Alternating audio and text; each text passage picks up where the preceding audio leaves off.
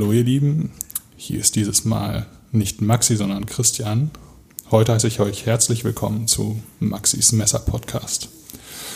Wie ihr schon äh, wahrscheinlich vermutet habt, läuft in dieser Folge alles ein klein wenig anders als sonst. Das liegt daran, dass heute ich Maxis Podcast für eine Folge lang übernehmen darf und einen, wie ich finde, sehr spannenden Gast interviewe, der bzw. die eine interessante Lebensgeschichte hat, die es absolut wert ist, erzählt zu werden.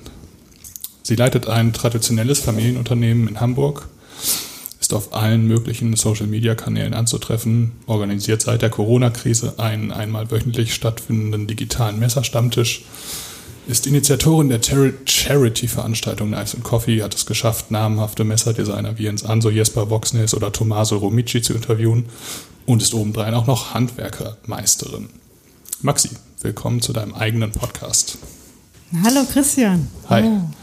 Das erste Mal seit seit wie vielen Wochen wieder in echt zusammen in einem Raum? Seit drei Monaten. Drei Monaten bestimmt, ja. Und ich bin auch ein bisschen aufgeregt. Wir sitzen hier zusammen in der Küche der Altona Silberwerkstatt nach Feierabend, haben den ganzen Tag heute zusammen in der Firma gearbeitet. Genau, und haben entschieden, die Gelegenheit zu nutzen, noch eine Podcast-Folge oder vielleicht sogar zwei aufzunehmen. Genau, heute soll es ein bisschen anders werden. Es, ja, ich habe mir überlegt, das ist absolut auf meinen Mist gewachsen. Ich fände es cool, deine Geschichte mal ein bisschen zu erzählen und natürlich auch die Geschichte der Altona Silberwerkstatt. Es wird natürlich auch um Messer gehen, aber nicht so sehr im Schwerpunkt, wie man das vielleicht sonst von uns gewohnt ist. Ähm, außerdem vermute ich, dass diese Folge ziemlich lang wird, Oh. Also für die Hörer wäre es wahrscheinlich ein guter Zeitpunkt, es sich jetzt bequem zu machen und sich vielleicht noch ein Getränk der Wahl zu holen, was wir im Übrigen auch schon gemacht haben. Okay. Meinst du, es wird echt lang? Ich habe keine Ahnung, was ja. auf mich zukommt. Okay. Ich finde, huh. ja, ich finde das gut. Ja? Ja, ich will eigentlich, dass wir wenn man so eine, wenn man so eine Geschichte erzählt, muss man sich dafür mhm. Zeit nehmen. Ja, Christian wollte auch mir die Fragen vorher nicht zeigen. Genau. genau, ich habe dich ja, ich habe dich gestern Abend angeschrieben, ob du Bock hättest, dass wir, dass ich dich interviewe. Und weil ich die Idee hatte, es wäre cool, mal so ein bisschen zu erzählen, was steckt eigentlich hinter der Altona Silberwerkstatt und was steckt hinter deiner Person. Deswegen fangen wir mal so ganz klassisch an. Wo bist du geboren? Wo kommst du her? Wann bist du geboren?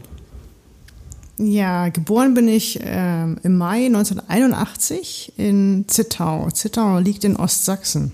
Okay. Also ganz weit weg von Hamburg. Das ist dann auch fast schon die polnische Grenze, oder? Genau, genau. Also 1981, das heißt also in der ehemaligen DDR. Mhm, okay. Wie kann man sich so diese Zeit in Zittau vorstellen? Wie aufgewachsen bin ich gar nicht in Zittau. Ich bin in der Nähe von Görlitz aufgewachsen, in einer kleinen Stadt. Okay. Ähm, meine Eltern haben sich scheiden lassen, da war ich zwei Jahre alt. Also meinen okay. Vater, den, ähm, den Inhaber der Altona Silberwerkstatt, kannte ich gar nicht. Also mit ihm bin ich nicht aufgewachsen. Okay. Wie war das so, ähm, in der DDR aufzuwachsen? War das für dich als Kind schon klar, okay, wir sind jetzt hier im Osten und es gibt da irgendwie noch den Westen oder hat aber das gar nicht so eine große Rolle gespielt? Oh doch, doch. Also ich glaube, viele Kinder, die sich noch daran erinnern können, haben immer, äh, also die auch in Ostdeutschland aufgewachsen sind, ja. die wussten immer, dass es da noch eine, eine andere Seite gibt, eine. Eine weniger nette Seite. Also so wurde ich hm. erzogen, dass es halt, ach, das sind die, die von drüben. Ja. Und ja, in der Schule halt gab es dann halt schon andere Regeln, als wie ich sie heute mhm. wahrnehme. Man musste zum Beispiel ähm, sich eine Arbeitsgemeinschaft, hieß das so, oder einen Verein aussuchen. Also man hatte nicht so die Freiheit zu sagen, nö, ich mache gar nichts. Mhm. Ähm, Mädchen wurden gern gesehen im hauswirtschaftlichen Verein mhm. Und die Jungs auch im Sportverein. Ja. Kannst du dich daran erinnern, wann du das allererste Mal im Westen warst? Ja, ich kann mich daran erinnern, weil ähm, wir für eine schwedische Zeitung fotografiert wurden als Kinder. Das war direkt nach der, dem Fall der Mauer. Mhm. Da gab es so ein Begrüßungsgeld für ja. DDR, äh, Mitbürger der DDR, ja. auch Kinder. Und dann sind wir da rüber und dann äh, hat uns oder haben Reporter meine Eltern gefragt, ob sie uns fotografieren dürfen, wie wir halt mit offenem Mund staunend den Westen betreten. Also so ein bisschen das Bild des Klischee-Ostlers bedienen, der jetzt das erste Mal ins gelobte Land kommt. Genau, hm, genau. Okay. Was waren deine Eltern von Beruf? Meine Mutter ähm, hat gearbeitet als, ich glaube, heute nennt man das Sekretärin, in einem ähm, Molkereibetrieb. Mhm. Mein Stiefvater, der mich ähm, erzogen hat, der war Maurer, also ganz klassische Berufe der DDR. Und mein Stiefvater, wie gesagt, den kannte ich ja nicht. Mhm. Also in, in, dem Sinne war, war Deinen richtigen Vater meinst du? Meinen richtigen Vater, meinen okay. leiblichen Vater habe ich ja so nicht er erlebt. Okay. Aber dann heißt das, dass dein Familien-Background zumindest von Seiten deines Stiefvaters ja schon mal handwerklich geprägt war. Ja. Also Mauer ja. ist ja ganz klassisches Handwerk, könnte man sagen. Genau. Aber auch von meinem leiblichen Vater, der hat auch sehr viele handwerkliche Berufe gelernt. Also ich okay. glaube drei während seines, während wow. seines Lebens, ja. Okay.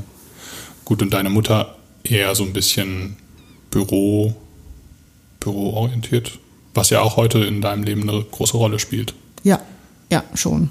Okay. Ähm, wann hast du deine Heimat verlassen? Hm, ich habe meine Heimat verlassen, je nachdem, wie man das sieht. Also ich bin nach dem Abitur bin ich ähm, nach Freiberg. Das ist circa, oh, lass mich lügen, 130 Kilometer entfernt von meiner Heimatstadt und habe da BWL studiert mit 19, 20. Auch relativ jung, oder? Ja, so direkt nach dem Abitur, ja. Ohne Lücke, bam. Ohne Lücke, ja. Okay. Kannst du dich an die Zeit noch gut erinnern? Ja, schon relativ, ja. ja. Wie sahen deine Pläne damals aus? Was war so deine Vorstellung, was du mal, ich meine, du bist als junge Frau, du hast gerade Abi gemacht, ähm, was war so die Idee, wie dein Leben aussehen würde, als du BWL ja. angefangen hast, BWL zu studieren? Oh, da hatte ich ziemlich klare Vorstellungen. Also Echt? ich wollte, ja, ich wollte einmal raus aus meiner Heimatstadt in ja. was Größeres, in eine größere Stadt. Also meine Heimatstadt hat 9000 Einwohner. Okay. Das heißt, ähm, größer hat sich dann so noch nicht so ganz deklariert wie groß. Und ich wollte auf jeden Fall im Büro arbeiten. In einer okay. großen Firma, ähm, wo man so ein bisschen auch untergeht und eine, eine von vielen ist. So, hm, wo man sich so. Also schon so ein bisschen auch diese, dieses DDR oder dieses sozialistische Selbstbild vielleicht? Also ein, ein Teil einer großen Sache zu sein? Ähm, ja, eher Teil eines großen Teams zu sein, wahrscheinlich okay. so, ja.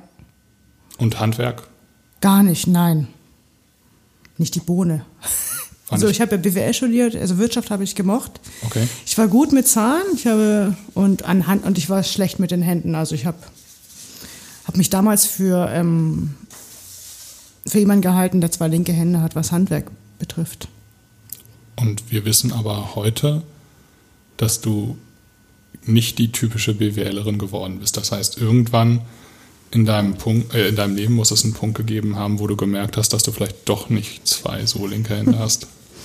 Ja, irgendwann gab es den Punkt, ähm, dass ich, ich war damals 21, nee, ich war damals tatsächlich 19, 20, also frisch im Studium, ich glaube im dritten Semester. Ähm, da habe ich überlegt, ich möchte gerne meinen Vater kennenlernen, meinen leiblichen Vater. Zu dem du damals gar keinen Kontakt hattest? Genau, genau. Also meine Mutter hat mir erzählt, dass er schon, während wir also noch kleine Kinder waren, schon die DDR verlassen hat. Und von daher ist Kontakt gar nicht ja. möglich gewesen. Ja. Und ja, mit 21 dann habe ich beschlossen, ich möchte ihn gern kennenlernen. Okay. Und dann habe ich seine Telefonnummer im Internet herausgefunden. Einfach gesucht? Dann habe ich ihn einfach angerufen, ja. Einfach gesucht, ja. Welches da er Jahr selbstständig war. war ähm, das muss gewesen sein 2002. Okay, also wir erinnern uns, 2002 war kein Facebook, keine nennenswerten sozialen Netzwerke, zumindest nicht in Deutschland. Ich kann mich erinnern, das StudiVZ, zu, das war sogar, nee, das war sogar noch vor StudiVZ, es gab keine Smartphones. Es gab 56K-Leitung. Damit war, war man schon, ja, ja, ja. Ja. Okay, das heißt also, klar, heute hätte man, wäre es wahrscheinlich wesentlich einfacher, aber du hast einfach mal so ein bisschen drauf losgesucht und dann die Telefonnummer gefunden. Ja, mein Vater war ja schon selbstständig mit der Altona Silberwerkstatt. Mhm. Und von daher war er aufzufinden. Irgendwie. Okay. Ja, das war so mein Glück. Und dann gab es wieder Kontakt. Genau, das war Ostern habe ich ihn besucht. Mhm. 2002, also es muss im April gewesen sein. Und am August habe ich meine Lehre begonnen. In diesem Jahr. Kannst, was mich interessieren würde, gab es so einen Moment, so einen ganz bestimmten Moment, an den du dich erinnern kannst, wo du sagen würdest, ich werde Handwerkerin?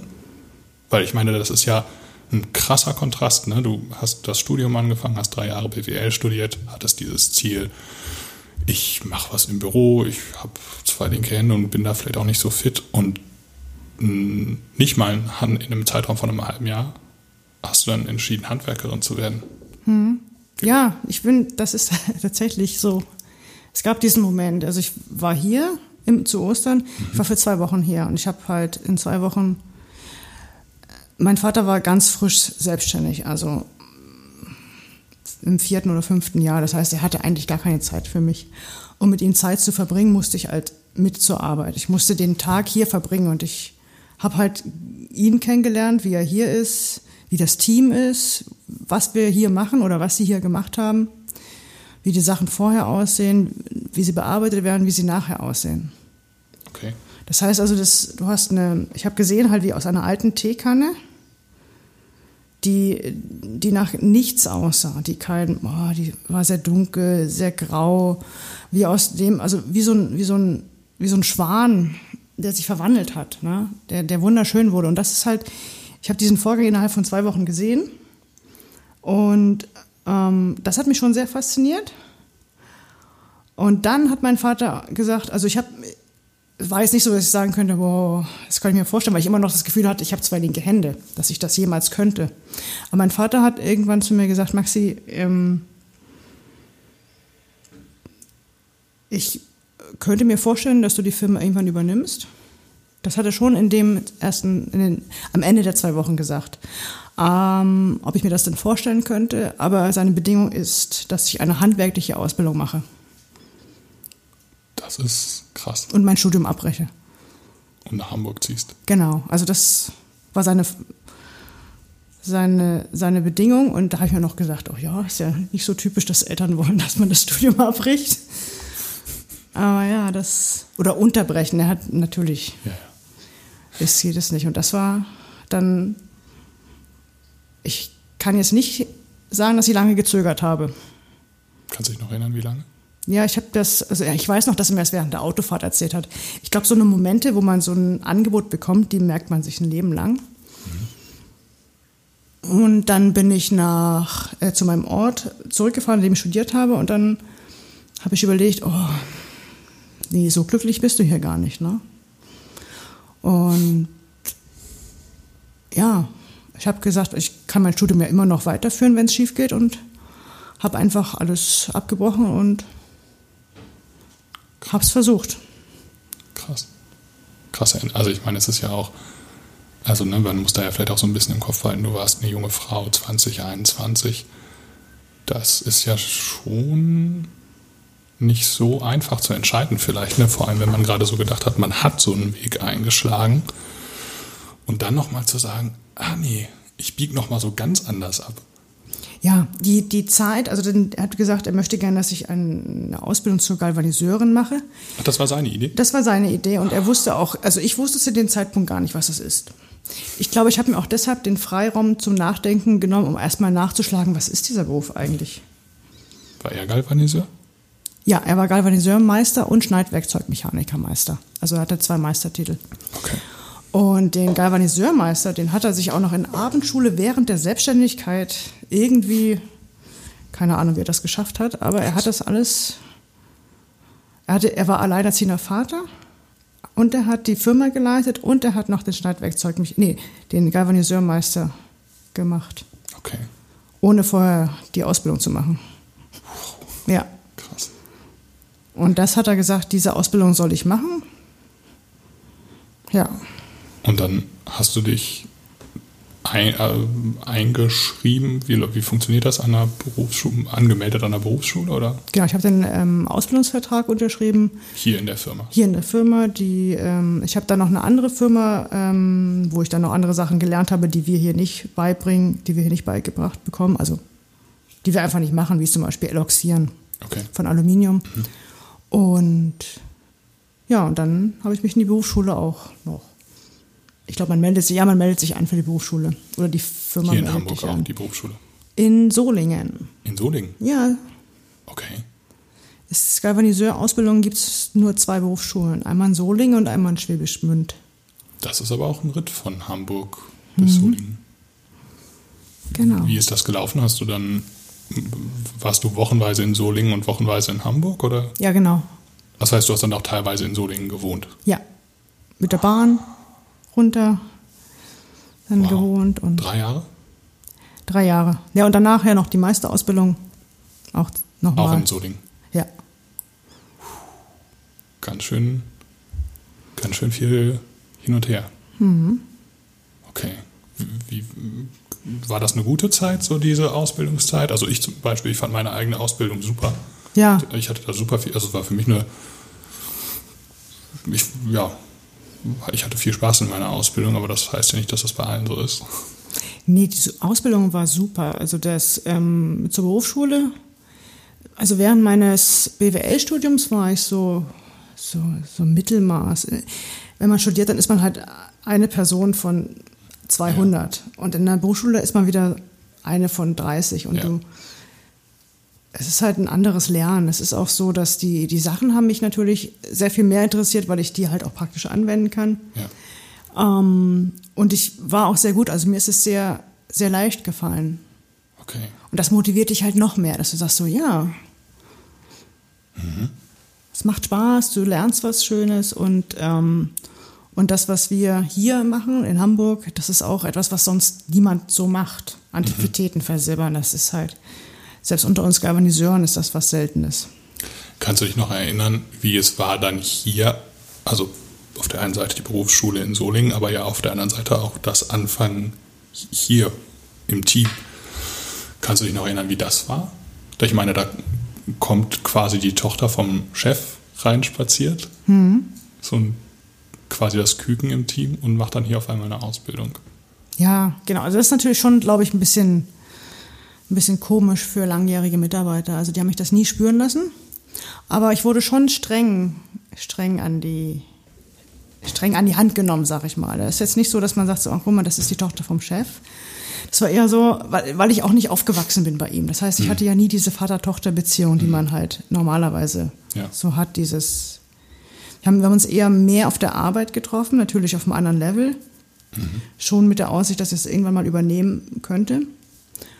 Und ja, ähm, ich habe neben mir war noch ein Auszubildender hier. Okay. Das war Marcel, der war ein, äh, der ist im ersten Lehrjahr Silberschmied. Nee, er war im zweiten Lehrjahr Silberschmied, als ich meine Ausbildung begonnen habe. Ja, und wir beide sind quasi gemeinsam und durch die Ausbildung, Okay. Und Marcel, für die, die das nicht wissen, ist auch nach wie vor hier. ja, genau. Hat sich das Team überhaupt verändert über die Jahre? So. Ja, also wir haben ein, älterer Mitarbeiter ist gegangen, dann aber Martje ist ja hier schon seit 1987, also als noch vor der Altona Silberwerkstatt. Ja. Ich meine 87, bin mir jetzt nicht ganz sicher. Und Marcel hat die Ausbildung gemacht, ich habe die Ausbildung gemacht, Fabian. So, wer kam dann? Dann kam Yvonne dazu. Und ja, Also schon sehr stabil übereinander. also sehr stabil. Ja, es gab mal einen oder anderen, der, wir haben es mal ein bisschen ausprobiert, die haben es nicht ins Team so gepasst. Die haben gesagt, Ja. ach nee, das ist nichts für mich. Ja. Aber generell sind wir sehr, sehr lange alle dabei, ja. Wie alt warst du dann, als du fertig warst mit deiner Ausbildung? Ich habe angefangen, mich, ähm, 2002, da war ich 21. 24, 25 muss ich gewesen sein. Okay. Ich habe auch nicht verkürzt, weil das äh, Silber kam am Ende des dritten Lehrjahres. Okay. Was ja dann später dein genau. Hauptmetier oder dein Hauptarbeitsgegenstand wurde. Ja, du hast halt während der Ausbildung gehst du halt so die Sachen durch, ne? Verchromen, verzinken. Und das Versilbern kam erst am Ende. Wir machen mal so einen, so, so einen kurzen Sprung. Also du warst 25, als du fertig warst mit der Ausbildung. Heute bist du Inhaberin des Ladens. Was hat dazu geführt? Also ich habe mit 25 meine Ausbildung beendet und habe direkt danach den Meister gemacht. Auch mein Vater sagte, komm, mach das jetzt. Direkt so, ohne Pause? Ohne Pause. Und ich sag so, puh. Der so, komm, jetzt komm, jetzt bist du dabei, mach das. Mit 28 war ich dann Meister. Wow.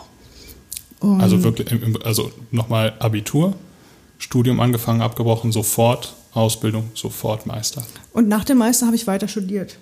Ach so. Also im, im, im, im Fernstudium heißt das, glaube ich, ja. Okay. Aber nicht mehr ganz. Also, ne, ich habe ja gearbeitet ja. und es, mein Herz hing da auch nicht mehr so ganz dran. Ne? Mhm. Und ja, ich war 28, Meister, und mein Vater hat gemeint, jetzt bist du Meister, jetzt setze ich dich auch mit neben mir als Geschäftsführerin ein. Das war parallel. Ähm, als ich den Meister fertig hatte, so als jetzt bist du soweit. Okay. Das heißt, wir haben beide, äh, er war Geschäftsführer mit, dem mehr, mit den höheren Anteilen, aber er hat schon gesagt, so, jetzt sind wir soweit, dass wir dich langsam mal in die, in die Geschäftsführung okay. für, die, für die Sachen vorbereiten. Hat gesagt, ja, Maxi, und dann trete ich ein bisschen kürzer. Ähm, du kannst äh, Kinder bekommen, ich passe dann so ein bisschen auf, dich, auf sie auf, wenn du möchtest. Und dann ähm, ja, und dann kann ich mich so langsam mal zurücklehnen. Wie alt war dein Vater da? Ich war 28, was war er dann? Lass ich 50. Okay. Dann wurde so langsam so ein bisschen weniger arbeiten und hat immer viel gearbeitet. Also ja. immer sechs Tage die Woche, 60 Stunden, mhm. sein Leben lang. Okay. Wir haben schon gedacht, oh ja, das ist. Also er hat auch schon mal Urlaub gemacht, so ist es nicht. Mhm. Die ersten Jahre gar nicht, aber dann, als wir dann, als es ein bisschen besser lief, hat er auch schon mal Urlaub gemacht für drei Wochen und da waren wir ganz stolz auf ihn, das weiß ich noch, dass er endlich mal in Urlaub gefahren ist. Und dann habt ihr praktisch eine Zeit lang zu zweit. Ja, auf dem Blatt Papier. Also das ist natürlich nicht so, dass das von einem auf den anderen so ist. Ja, okay. Er hat das weitergeführt. Ich habe mir ab immer mehr Aufgaben habe ich bekommen, aber noch lange nicht die Geschäftsführung. Also ich, das war auch für mich ganz okay. Ne? Ich habe gedacht, oh ja, mal so es war einfach zu viel zu lernen auf einmal. Es mhm. war äh, in der Galvanik, ich war ja frischer Meister und ich habe immer noch jeden Tag dazugelernt. Mhm. Kundenkontakt, so ein bisschen Marketing. Er hat mich zu den Terminen mitgenommen, dass ich Leute kennenlerne und also quasi lernen auf zwei Gleisen. Einmal im Handwerk immer weiter dazu lernen und ich sag mal auf diesem Wirtschaftsgeschäftsführungszweig dazu lernen. Genau. Und auch so seine Erfahrung hat er mir mitgeteilt guck mal Maxi, ich mache das so und so und das ist der Grund, warum ich das so mache und wie war das für dich, so auf, auf, auf diesen zwei Ebenen so viel Input zu kriegen? Das war in Ordnung. Das war, ich hatte ja keine, keine Schule zu der Zeit mehr zusätzlich noch, keine mhm. Lernaufgaben. Von daher war das halt schon gut. Ja, aber ich habe mich jetzt nie in die Geschäftsführerrolle eingearbeitet, in dem Sinne, dass ich Verantwortung trage. Weil ich wusste ja immer, er ist der Hauptgeschäftsführer. Mhm. Und ich kann mich ein Stück weit noch, mhm. sag ich mal, er war, also mein Vater war halt immer da. Das war so, ne, ich kann halt Fehler machen, wenn Fehler passieren. Mhm. Es gab halt so ein sicheres Netz. Weil er hat die Verantwortung getragen als Person. Und das hat mir so ein bisschen geholfen, dass ich da mal reinschnuppern konnte und sage und ihm sagen konnte, guck mal, ich würde das gerne mal anders machen, was hältst du davon? Mhm. Und dann sagt er, ja, probier es aus. Da war er dann also offen für. Ja. Also nicht so der, der Alte, der alles besser weiß und alles abblockt, oh. was Neues, sondern schon offen für, für Input. War er immer, ja. Okay. War nie so der äh, dagegen und nein und das haben wir schon immer gemacht. Mhm. War für vieles offen, ja. Wie lange habt ihr das dann zu zweit so gemacht?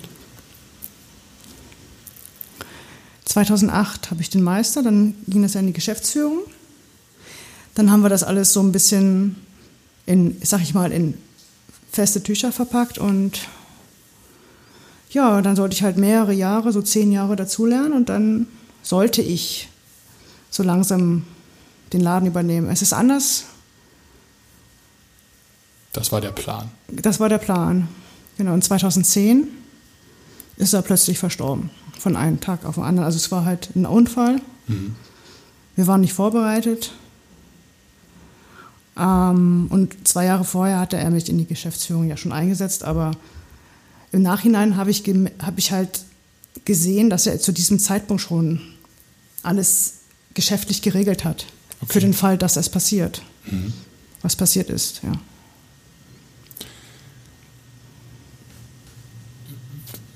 Das heißt, im Prinzip standest du irgendwann, also nach diesem Unfall, wo dein Vater verstorben ist, ja, war, war das dann so ein Moment, wo du entscheiden musstest, was mache ich jetzt mit der Firma? Nee, ich hatte nie einen Moment, wo ich was entscheide. Also äh, ich habe nie entschieden, ich habe also ich habe nie in Frage gestellt, wie es weitergeht. Also die erste Zeit war mein Vater noch im Koma. Mhm. Das heißt, es gab noch diesen, diesen Schwebemoment. Ja. Da haben, äh, ich weiß noch, ich habe Yvonne angerufen, die war im Urlaub. Ja. Da habe ich erzählt, was passiert ist und sie ist sofort aus dem Urlaub zurückgekommen. Ja. Hat sich hier hat alles im, ähm, sie haben sich alle hier zusammengesetzt. Ich war ja noch im Krankenhaus bei meinem Vater und die haben Sachen durchgesprochen, die haben Anwalt angerufen, die haben die Berufs-, die Handwerkskammer angerufen, weil ja noch ähm, Fabian in der Ausbildung war, mein ja. Vater war der Meister. Für alles Steuerberater, alle, alle wichtigen Adressen angerufen, Bank, ne, was passiert jetzt, was müssen wir tun, was, wenn der Ernstfall eintritt. Ja. Und ich meine, im Moment, wo er im Koma war, ist er ja auch nicht geschäftsfähig. Natürlich. Also die haben diese, diesen, diese ganzen Sachen, die ich, ähm, die nötig sind, aber die, die ich gar nicht in der Lage war zu machen in dem Moment, Klar. haben sie mir abgenommen. Das heißt, ohne dass du jetzt irgendwie aus dieser Position heraus gesagt hast, du und du und du, ihr macht bitte das und das und das und hat, also das war gar nicht nötig. Das Team hat einfach ohne irgendein Signal von dir funktioniert in dem Moment. Genau, also wir standen natürlich in Kontakt, um zu ja. sehen, wie es meinem Vater geht und was wir jetzt so machen, dass wir bei ihm bleiben und jeden Tag da sind. Mhm. Und der Rest, der, von dem habe ich in dem Moment gar nichts mitbekommen. Mhm. Das ist mir erst später. Nachdem dann dein Vater gestorben war, gab es dann so einen Moment, wo dir bewusst geworden ist, okay, krass, jetzt muss ich das alleine machen? Ja, also dieses, ja, erstmal hieß es ja, haben wir die Sachen abgearbeitet, die wir abarbeiten müssen. Ne? Die ja. Notar, Beerdigung. Und irgendwann kommt man aus dieser, aus dieser Wolke, aus dieser Trauerwolke oder aus dieser, man, man, man erlebt es halt anders, ne? wenn du halt in diesem Schockzustand bist. Du, irgendwann kommst du halt raus und denkst so, oh mein Gott, dieses ganze sichere Netz, diese ganzen, wo man sich halt so ein bisschen anlehnen konnte, ist alles weg. Und okay. das ist jetzt, ne, das ist jetzt, die Verantwortung habe ich jetzt. Gab es ja. da einen Moment auch mal zu überlegen, das mache ich nicht? Ich verkaufe die Firma oder ich verkaufe meine Firmenanteile und mache was ganz anderes? Nee, komischerweise nicht, dass ich gesagt habe. Also ich wusste ja, dass mein, was mein Vater, das ist, war sein Traum. Ja. Also die, die, ich, also das ist die Firma ist alles für ihn gewesen. Und er wollte immer, dass ich das übernehme oder dass es in der Familie, dass es ein Familienunternehmen bleibt. Mhm. Und von daher hat sich das für mich nie, kam das nie in Frage. Mhm. Auch weil wir ja hier als Familie, also ich meine, ich war ja schon sehr viele Jahre hier beschäftigt und wir sind ja mhm. als Familie zusammengewachsen. Ich, das ist ja so, als wenn du sagst, ich verkaufe meine Familie. Mhm von daher, das stand nie zur Diskussion. Es war auch nicht so, dass ich ähm, einen Schuldenberg übernommen habe. Mhm. Mein Vater hat es mir schon, also er hat es mir schon so vorbereitet, dass, ich, dass er gesagt hat, oh, wenn ich gehe, dann ist alles für das Kind bereit. Und so war es auch. Mhm. Kannst du dich noch daran erinnern, was dir geholfen hat in dieser, gerade dann quasi in dieser neuen Anlaufzeit, also wirklich diese ganzen Aufgaben komplett alleine zu übernehmen? Also ich meine, irgendwann kommt man aus dieser Trauerphase raus und muss ja zwangsläufig wieder anfangen zu arbeiten, weil das Unternehmen steht ja nun mal nicht still. Man kann ja nicht den ganzen Laden ein paar Wochen zumachen und sagen, oh, ne, sondern es muss ja, also es muss ja zwangsläufig irgendwie weitergehen. Das Unternehmen war übrigens nie zu. Es lief immer weiter. Okay. Das war nicht geschlossen. Was auch eine unglaubliche Leistung ist, muss man mal ich, sagen. Ich war auch ähm, als er gestorben ist, war ich sofort wieder hier, weil, weil mich die Arbeit abgelenkt hat. Okay. Ich weiß allerdings auch, dass ich einmal, ähm, als ich einen Kunden bedient hatte, in Tränen ausgebrochen bin, weil es einfach, das so konnte ich nicht. Das war schon, nee. Und der Kunde hat auch, ähm, der hätte fast mitgeweint. Das war ein, ja. sehr, ein sehr emotionaler Moment. Und mhm. ich habe dann halt andere Aufgaben übernommen. Und ich meine, es ging uns ja allen nicht anders. Wir, mhm. wir haben ihn ja alle geliebt. Mhm. Und ja, es war schon sehr schwer und es hat halt geholfen, dass wir halt alle zusammen, also es hat uns enorm zusammengeschweißt. Okay. Wir waren ja vorher schon sehr dicke, aber da, das hat uns nochmal richtig zusammengeschweißt und auch heute noch. Dass wir, dass wir ähm, sehr regelmäßig über ihn sprechen, ne? was Martje sagt dann auch mal, was hätte dein Vater gemacht oder Yvonne sagt, dein Vater war genauso oder ja, also wir sprechen sehr oft darüber auch wie er war und was er jetzt hätte wohl gesagt und mhm. ja, all solche Sachen. Das war 2009 oder 2010? 2010 ist er verstorben. Das heißt, dieses Jahr führst du das Unternehmen seit zehn Jahren mhm. komplett alleine. Genau. Wie also auf dem Papier, ja. ja. Ja. Was würdest du sagen, wie sich die, das Geschäft der Altona Silberwerkstatt in den letzten zehn Jahren verändert hat? In der ersten, also die ersten Jahre haben wir versucht, oder die, sagen wir, die Anfangszeit haben wir versucht, so, also auch wenn, auch mein Vater mir vieles, den Weg sehr, sehr gut geebnet hat, hat er doch viele Geheimnisse mit ins Grab genommen. Wie zum Beispiel, wer repariert das? Was mache ich, wenn diese Maschine jemals stirbt? Äh, also, und ne, was mache ich mit diesen schlaflosen Nächten, die ich dann plötzlich habe, die ich immer noch habe, die, die kriege ich halt nicht raus oder ähm, ja, ein Stück weit zu wissen, was macht man, wenn, was er einfach, was er einfach so, ja, das war doch hier, ne? das hat er einfach, ähm, in, das hat er einfach ähm, in seinem Kopf gehabt und er konnte auch alles irgendwie reparieren und das, das konnte ich halt nicht. Also ich komm, ich war in meinem Handwerk war ich sehr gut, würde ich sagen, aber in allen anderen hatte ich immer noch zwei linke Hände. ähm, ja, und dann haben wir ähm, haben wir das versucht, in seinem Sinne weiterzuführen. Wir haben immer gesagt, was, was war mein Vater wichtig? Mhm. Und mein Vater war es immer wichtig, sagte immer zu mir, Maxi, andere können günstiger sein als wir, aber niemand darf besser sein. Und das ist unser Motto seit, seitdem. Okay. Und dann haben wir auch 2014 war das, glaube ich, haben wir einen Preis gewonnen für den besten Handwerksbetrieb, den beliebtesten Handwerksbetrieb in Hamburg. Mhm. Das war so für mich der Punkt. Da war ähm, vier Jahre ähm, war gestorben, wo ich gesagt habe, ja, jetzt wäre er echt stolz auf mich. Mhm. Das, also so, ich sage so jetzt wäre es schön, wenn er hier wäre.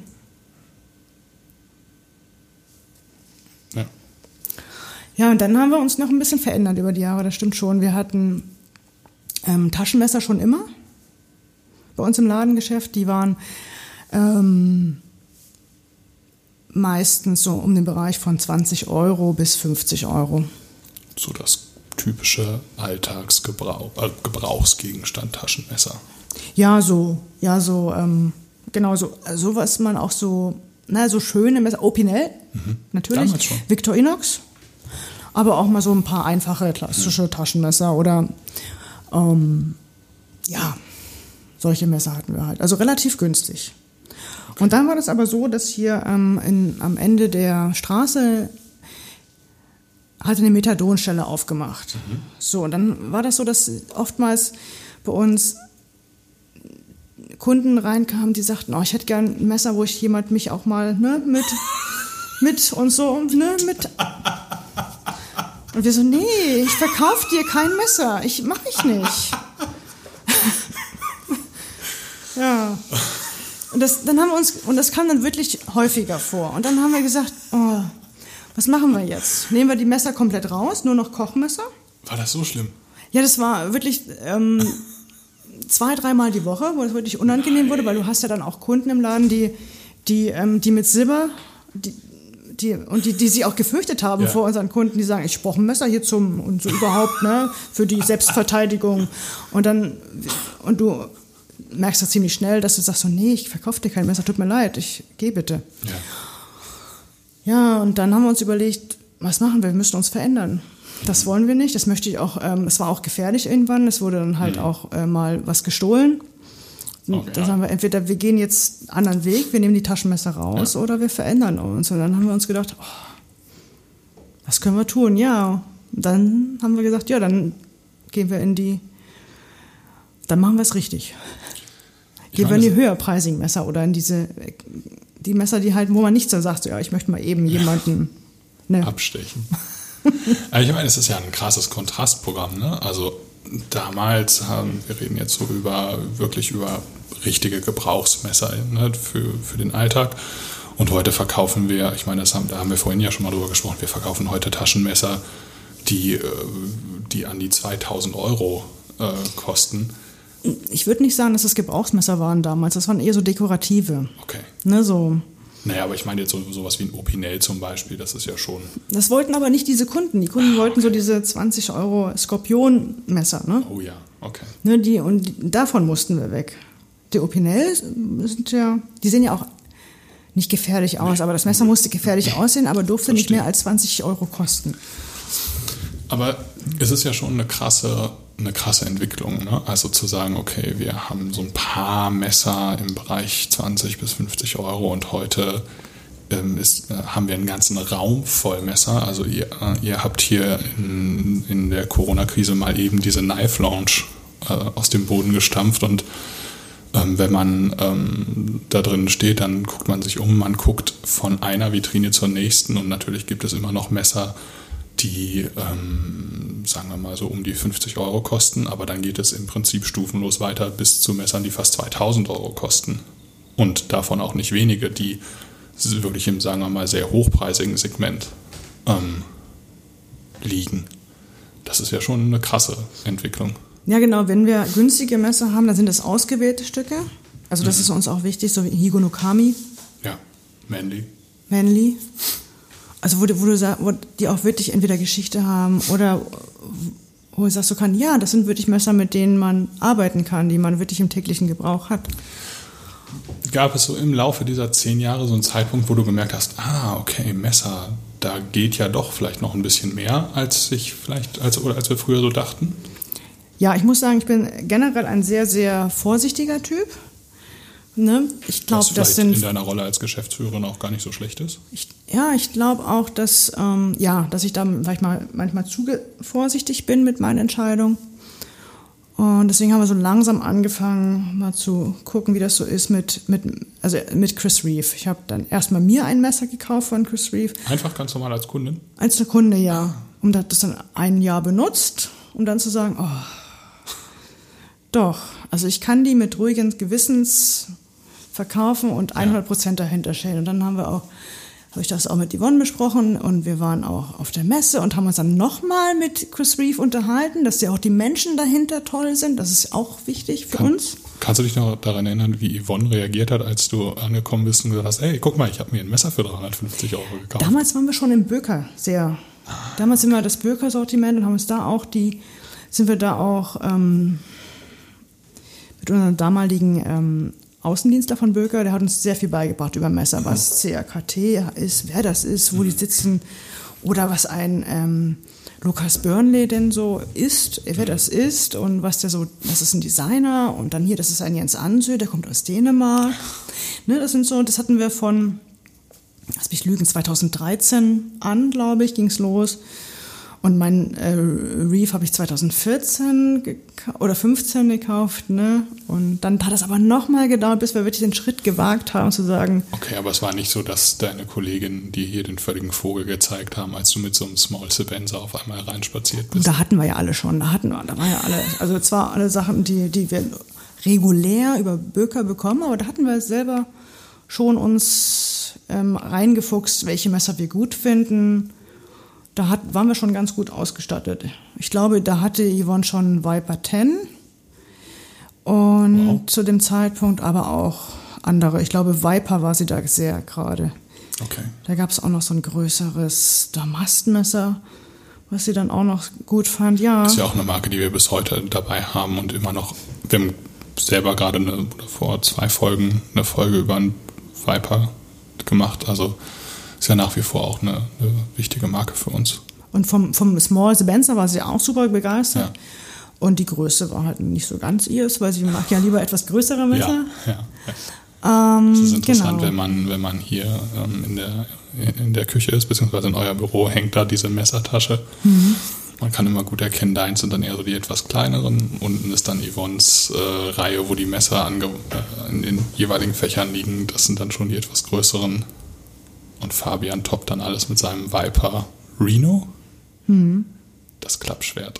Ja. Ja, genau. Wir haben ja also, wir haben ja jeder zu Hause unsere Messertaschen. Mhm. Und dann haben wir immer noch eine hier im Büro hängen, dass wir wirklich sagen können, ach ja, ich, ich gebe das mal Ja. für euch jeden zum Testen und Das ist zum, cool. zum Rumspielen. Was muss ein Messer für dich haben, damit du begeistert bist davon? Ja, in erster Linie muss mich das Design begeistern. Also das, ich, ich benutze meine Messer zwar alle, aber ich möchte sie auch gerne ansehen. Ne? Also ich spiele gerne damit auf der Couch und ne, ich habe es gerne, dass ich das öffne, schließe, auch meine Hand drehe.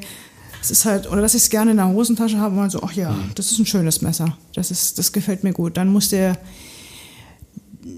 der Mensch dahinter, der das baut, die Firma, die Philosophie muss für mich passen.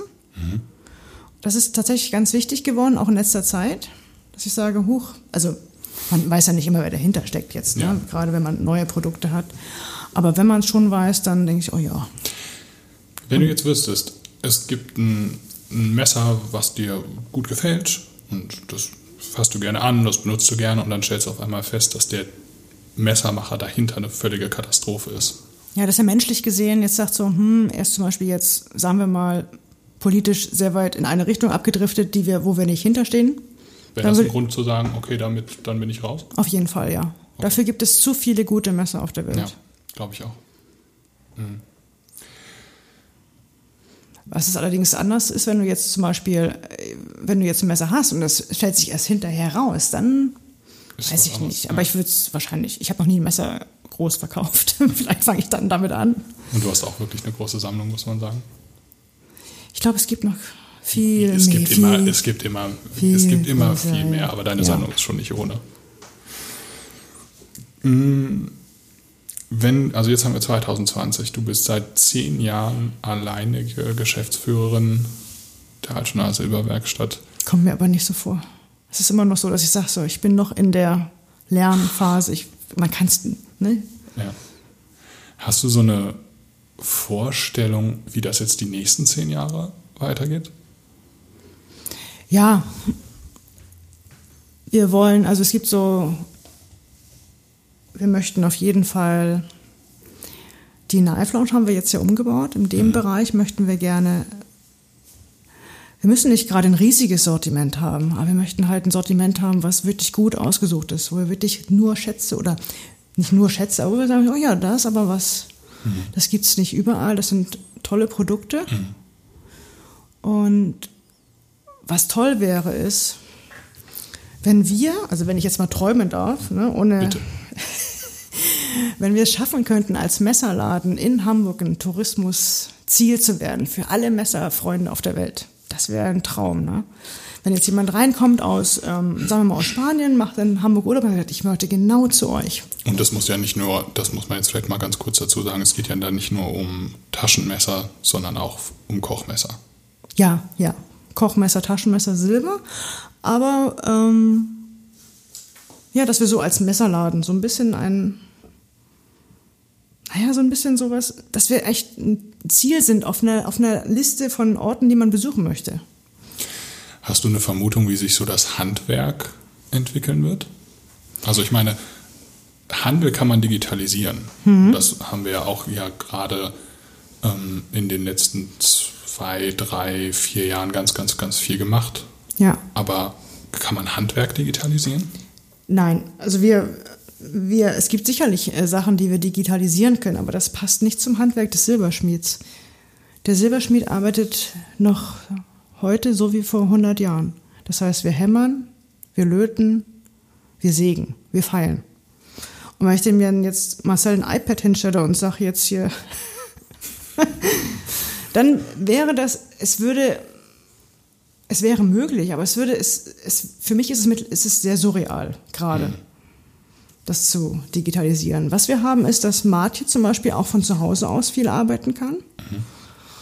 Zwar nicht alles, aber sie hat auch eine kleine Werkstatt zu Hause und von daher kann sie auch da arbeiten. Und aber auch da arbeiten. arbeitet sie wahrscheinlich im Wesentlichen nicht anders als, also auch da sind die eigentlichen Prozesse des Arbeitens nicht wirklich anders. Das stimmt, aber es ist jetzt nicht so, dass man Handwerk generell als Homeoffice macht. Das ja. ist schon mal ein Schritt, den, ist, ja, hm, den, den, den wir schon mal in die Richtung gehen, die die wir uns vor zehn Jahren nicht erträumt hätten. Ja, okay. Ist natürlich nur möglich, wenn du zu Hause auch ja, den Platz hast. Klar.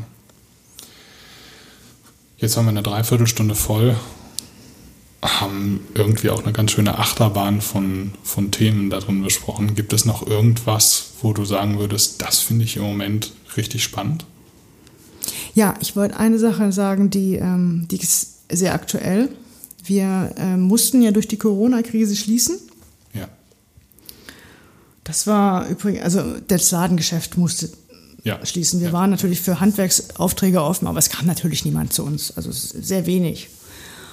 Und das hat uns, das ist schon hart. Ne?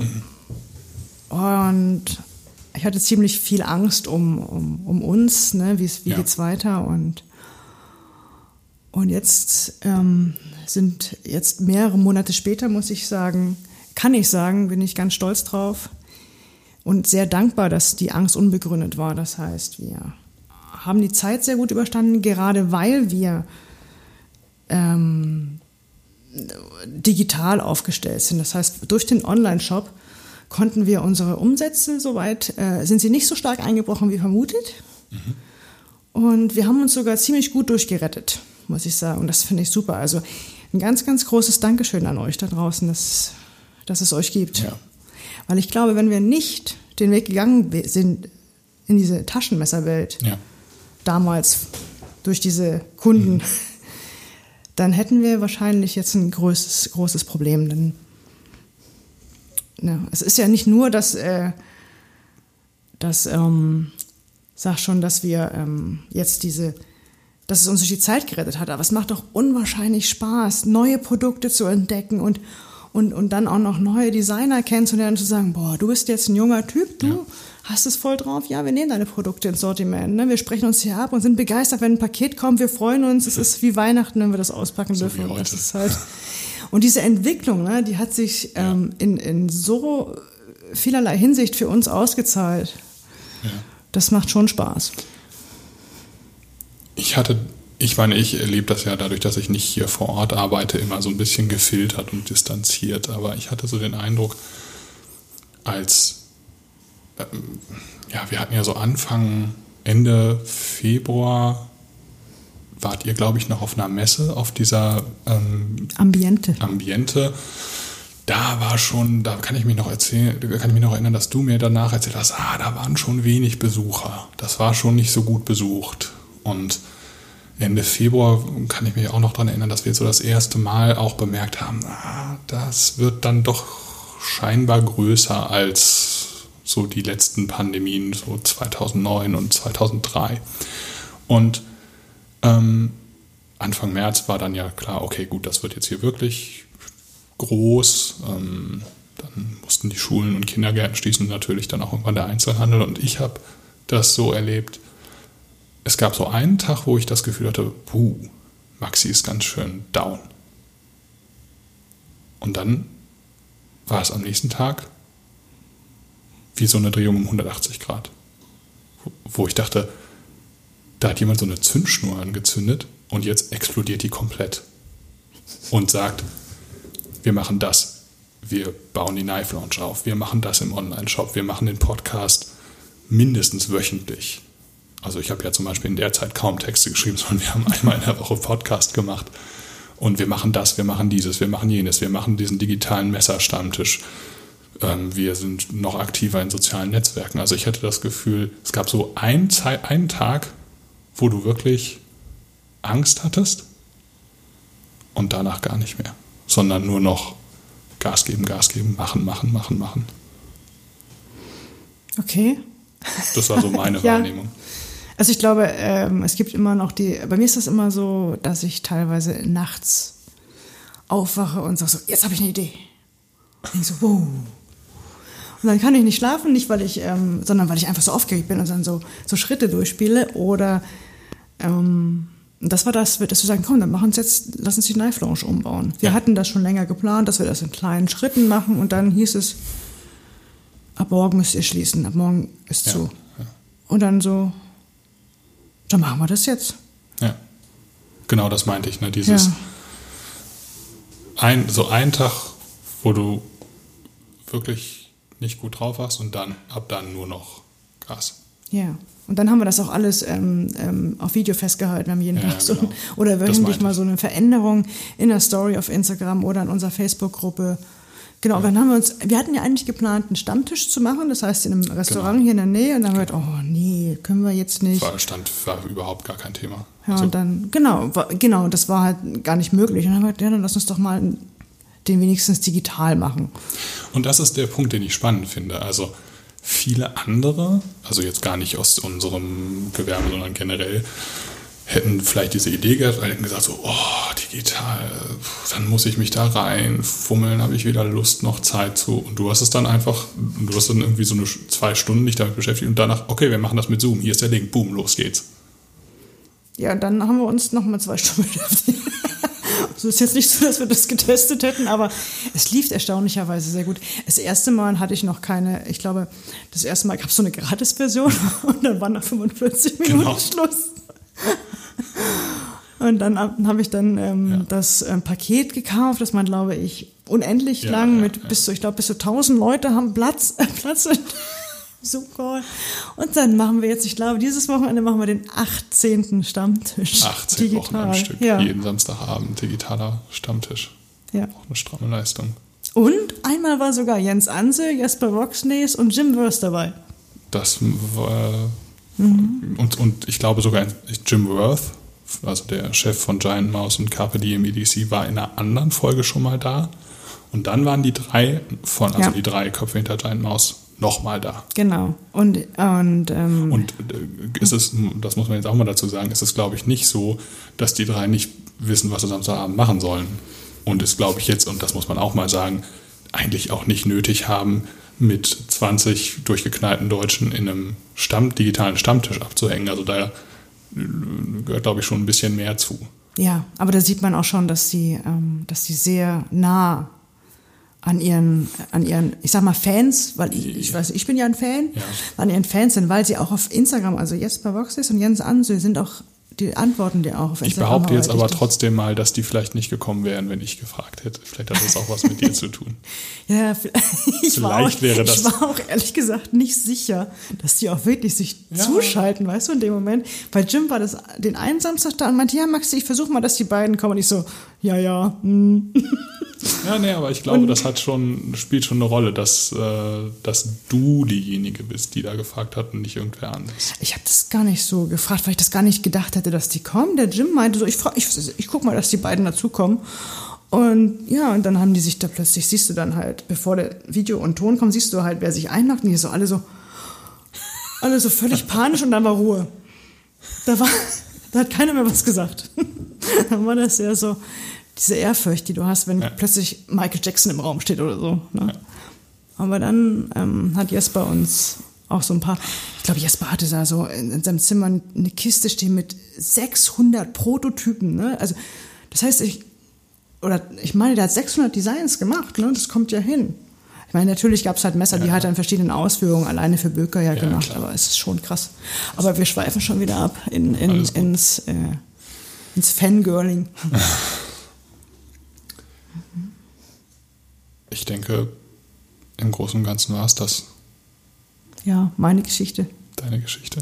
Ja, und jetzt ist es so, dass. Und die ich- Geschichte von, das muss man jetzt vielleicht auch nochmal sagen, eines absolut großartigen Teams, was es, also so betrachte ich das von außen, so mit Sicherheit nicht nochmal zu finden gibt.